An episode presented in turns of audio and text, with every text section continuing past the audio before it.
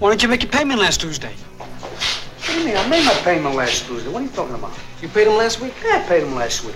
Well, what did he say? He said I didn't pay him? It's a fucking liar. Where is he? You paid him Yeah, I paid him. last week. Yeah. Last Tuesday. Yeah.